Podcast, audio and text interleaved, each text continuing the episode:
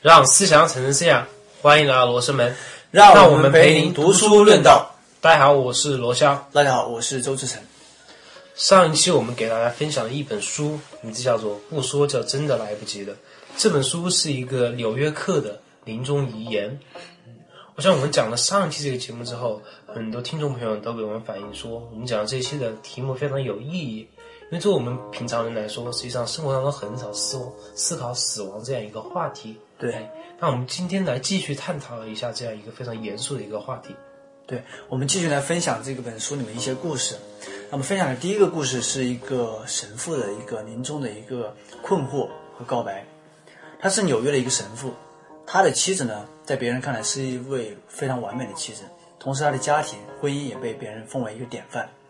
但是他作为一个神职人员，他爱上了一个向他来祈祷的，呃，祈祷做祈祷做忏悔的这样一个姑娘。这个姑娘每周一次来到教堂，教堂向他忏悔，然后这在一年多的过程中呢，他们两个相爱了。他们在一起相爱了八年。这个相爱的八年，以按他的话说，他是体会到了这种爱情的甜蜜美好，让他更爱自己，让他更爱这个世界。但是他也有困惑，就是为什么他的爱情是通过这种方式来得到的？为什么他和妻子是没有爱情的？他后来又想，就是他的妻子，他和妻子这种关系，更多是一种婚姻上面的关系，而没有跟呃没有很多的爱情成分在里面，就是这么样一个故事。对对对，我觉得这个神父肯定是非常非常纠结的，对，很困惑。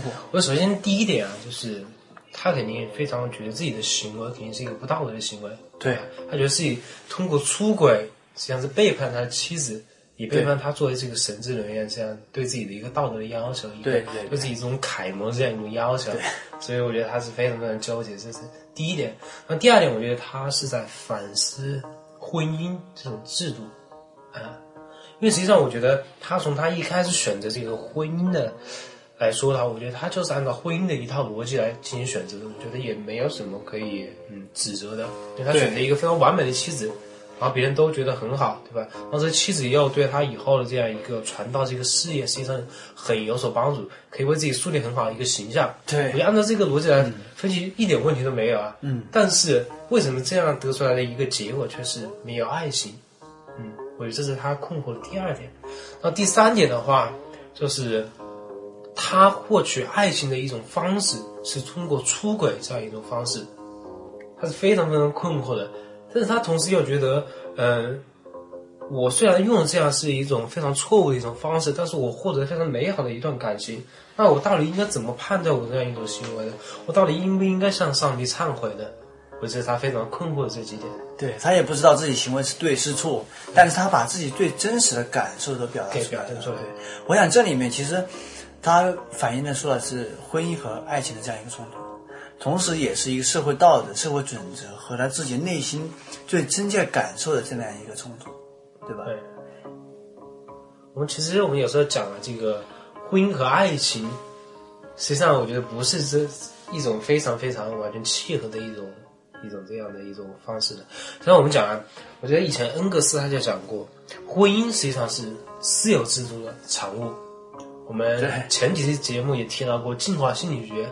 如果我们用进化心理学的角度来分析，婚姻实际上是为了更好的有利于繁衍后代，对一对男女繁衍后代、传递他们的基因而组成这样一个联合体。嗯，而我们我们讲爱情，它有另外一层的很不一样的一种逻辑，对吧？其实本质上，婚姻是一种社会制度，社会制度，它跟爱情不是有必然相关的，它不是必然相关的。就是婚姻，你比如说我们之前也有很多，你包办婚姻也好，政治婚姻也好，嗯，啊，出于各种目的的一种利益关系的婚姻也好，对对吧？也有，当然也有那种你相爱最后走进婚姻殿堂的这种婚姻，对吧？对。但是我们要讲这是婚姻，这是一种一种社会制度。但是爱情，它纯粹是两个人心灵上的事情，对你心灵上的契合，对吧？你这种，比如说你互相认同、互相欣赏，是这样一种感觉。就是婚姻和爱情不是跟我们想象的一样，一说起来都是一回事，它完全是可以说它是两回事。当然也有契合的时候。对，我想现在我们讲一些大城市里面的离婚率啊，经常就有就有人说啊，有百分之四十、百分之五十这样一个非常恐怖这样一个离婚率。我想这个离婚率的高起的原因，很有可能就是因为大家没有把婚姻和爱情很好的有一个区分。对，当然我们讲这些，并不是想，呃，说想给大家一个指导之类的，我们根本就没这个想法，也没这个能力去做指导，而且这这个东西，关键是他没办法去指导。我们最重要的、最重要的是，我们要认识婚姻是什么，爱情是什么。对，就是这样说。呃，我们这里我们其实也不能去批判那些比如为了其他目的去结婚的人，对吧？我觉得他们实际上也没有什么可以指责的地方，对吧？当然，我们也我们更不会去指责这样一些比如没有婚姻基础就去结婚的裸婚这样一个人。我们当然也没有没有理由去指责他们。我们只不过把这个婚姻和爱情这样两种不同的逻辑，我们想呈现给大家来看。至于你自己怎么选择，就要看你自己认为哪一方面是更重要的。比如你认为爱情更重要，我们就可以在这个。选择的天平上更加倾斜在爱情这个程度上，比如我们可能自己的物质条件或经济条件稍微差一点，但你如果认为爱情是更重要的，OK，你就选择爱情，其他方面你就要坚持一下，忍忍耐一下，对吧？那你如果觉得呃，我结婚是为了更好的这个有一个更好的经济条件也好，有个更好的这种社会阶层提升，对社会阶层提升也好，OK，那你就要做好这个牺牲你自己爱情的准备。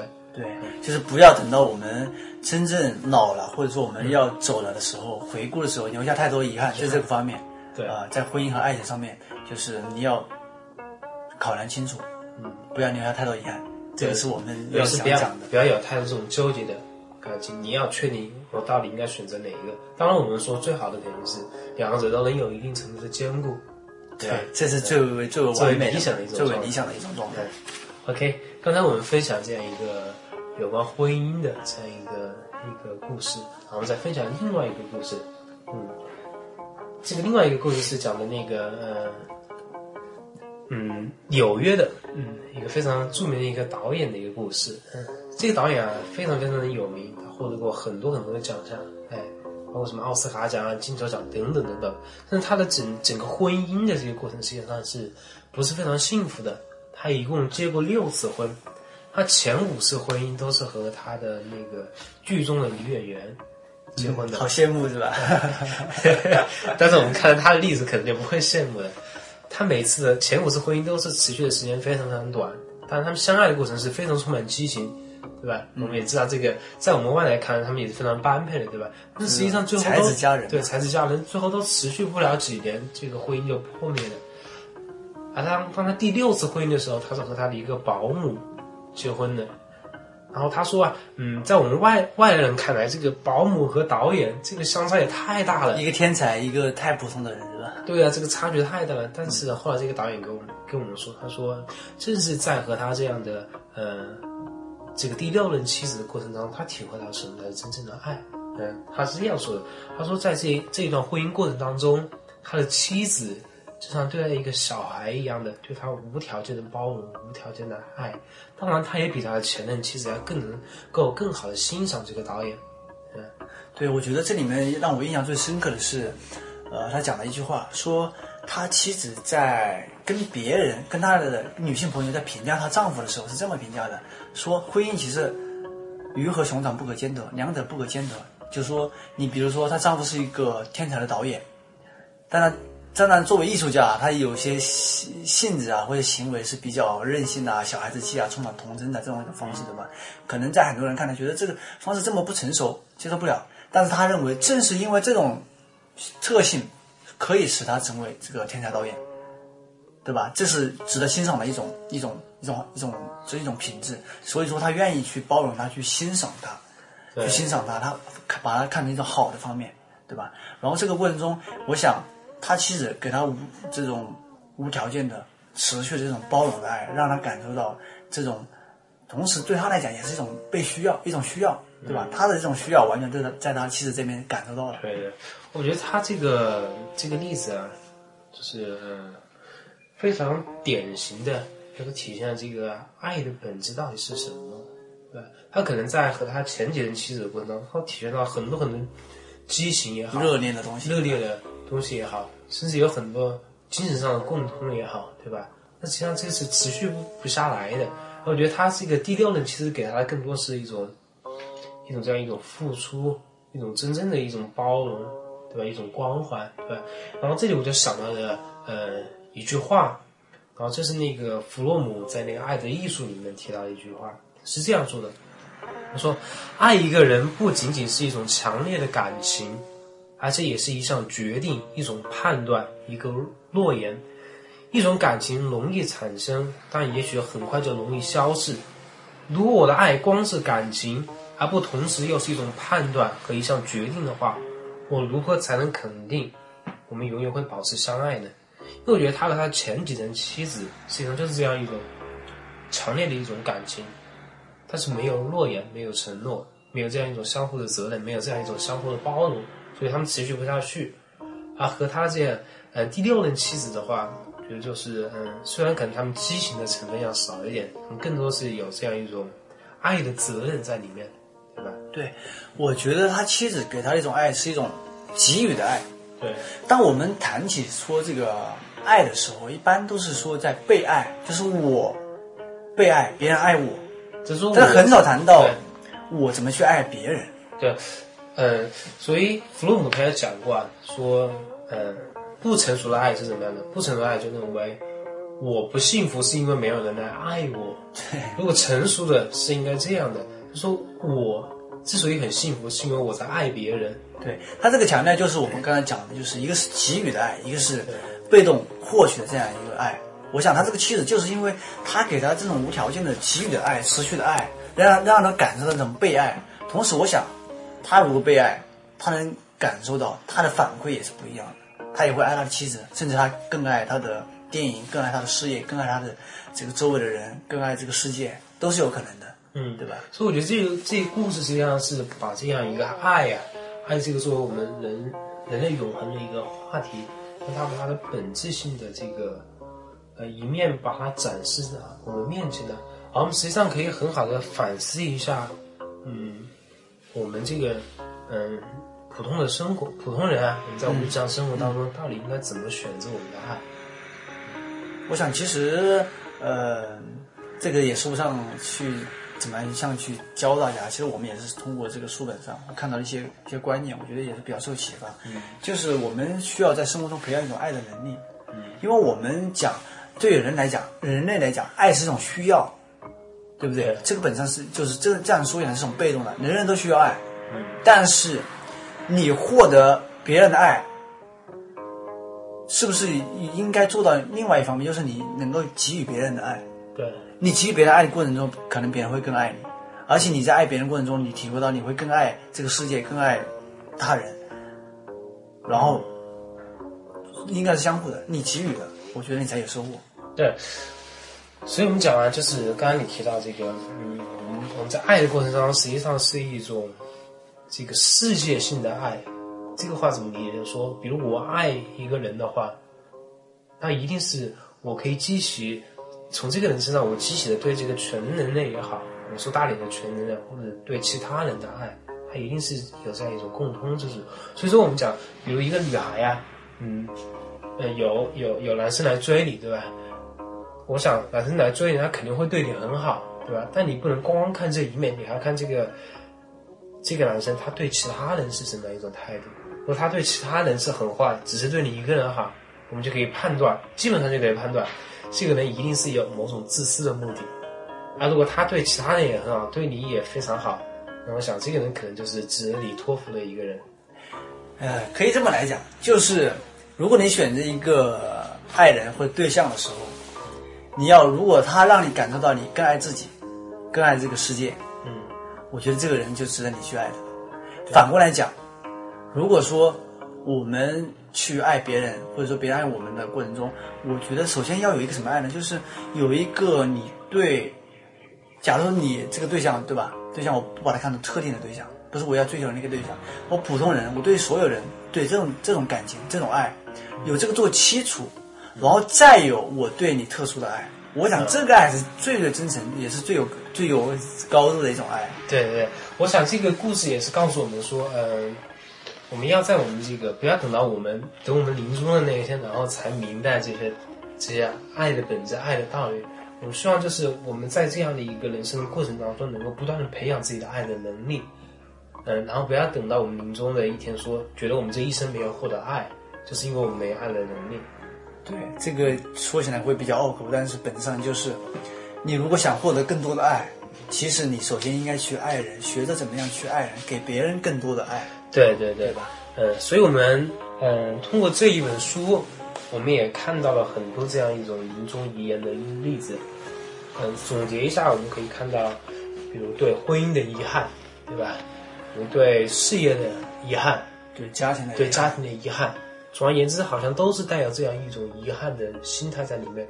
那我们想，为什么呃这个临终遗言里面都会充满这样的种种遗憾呢？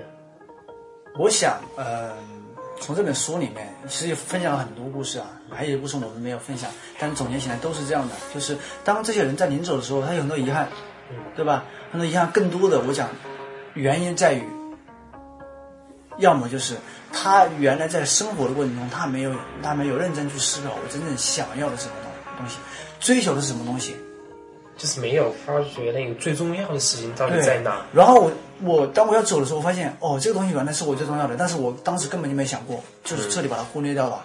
当然也有另外一种情况，就是我知道我想追求的是什么东西，但是由于种种原因，包括家庭原因也好，社会原因也好，或者说一些其他的原因，你没有勇敢的去追求、去实现，对没有坚导致这种对自己的一些行为的悔恨，一种遗憾。对对对，我想，嗯，这个书实际上，嗯，让我们换一种思视角，就是从这个死的角度去思考生，让我们意识到有一点，就是说，我们有一天终将会死去，而且我们是每个人要独自的面对死亡，我们要接受这样一个事实。我们要去思考我们人生当中重要的事情到底在哪。对，当然我们谈这个死亡这个话题，就是，呃，不是以一种非常沉重的心态去谈这个啊。对我们更多的是讲，呃，人固有一死嘛，本来就是要死，我们也无可回避，但是也我们也没必要天天去想这个东西。更重要的是，我们通过讲这个死亡，或者说你从死亡角度，死亡往前看，看你生活这一段。我们更重要的是活在当下，活对在现在。我们把我们想要做的事情、想要得到的东西想清楚，去勇敢的追求，这才是我们最最重要的。对，我们要通过学习死而更好的活。对，最重重点在于我们要如何活得更好，不留遗憾，是吧？对，所以我们讲我们罗生门这样一个节目，实际上也是抱有了这样一个心态在做。我们经常提醒自己，实际上我们这个节目也是不说就真的来不及了。就是呃应该讲不做就来不及了，有可能就是很多事情我现在想做，但是由于某种障碍，我可能也没有想着，呃，这个事情可能以后没机会去做了。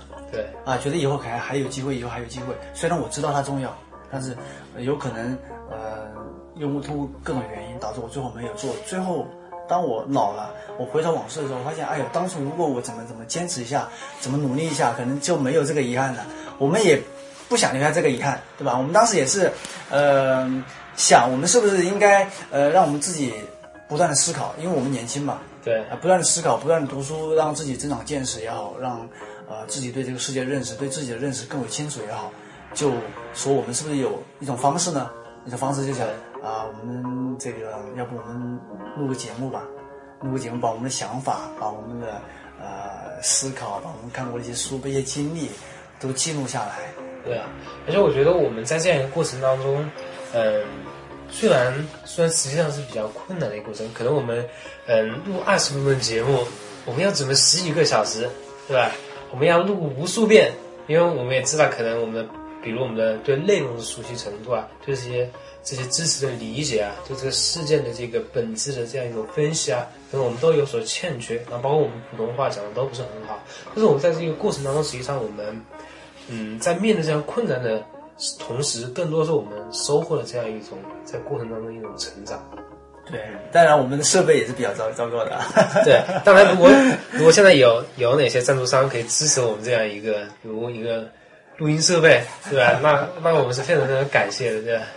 所以总之来讲，我们不管是我们做这个节目也好，还是我们生活中以后去去做另外一些事情也好，我们可能更多的要去想清楚这些事情是不是我们最重要的一件事情，我们有没有活在我们呃追求这些重要目标的一个过程之中，对，对吧？我们有没有抱着一种这个我们今天就是我们的最后一天这样一个心态去过我们这个呃每一天的当下？对，重要的是我们活在当下，做最重要的事。对，做最重要的事，不忘我们的初心。好，对谢谢大家。谢谢大家。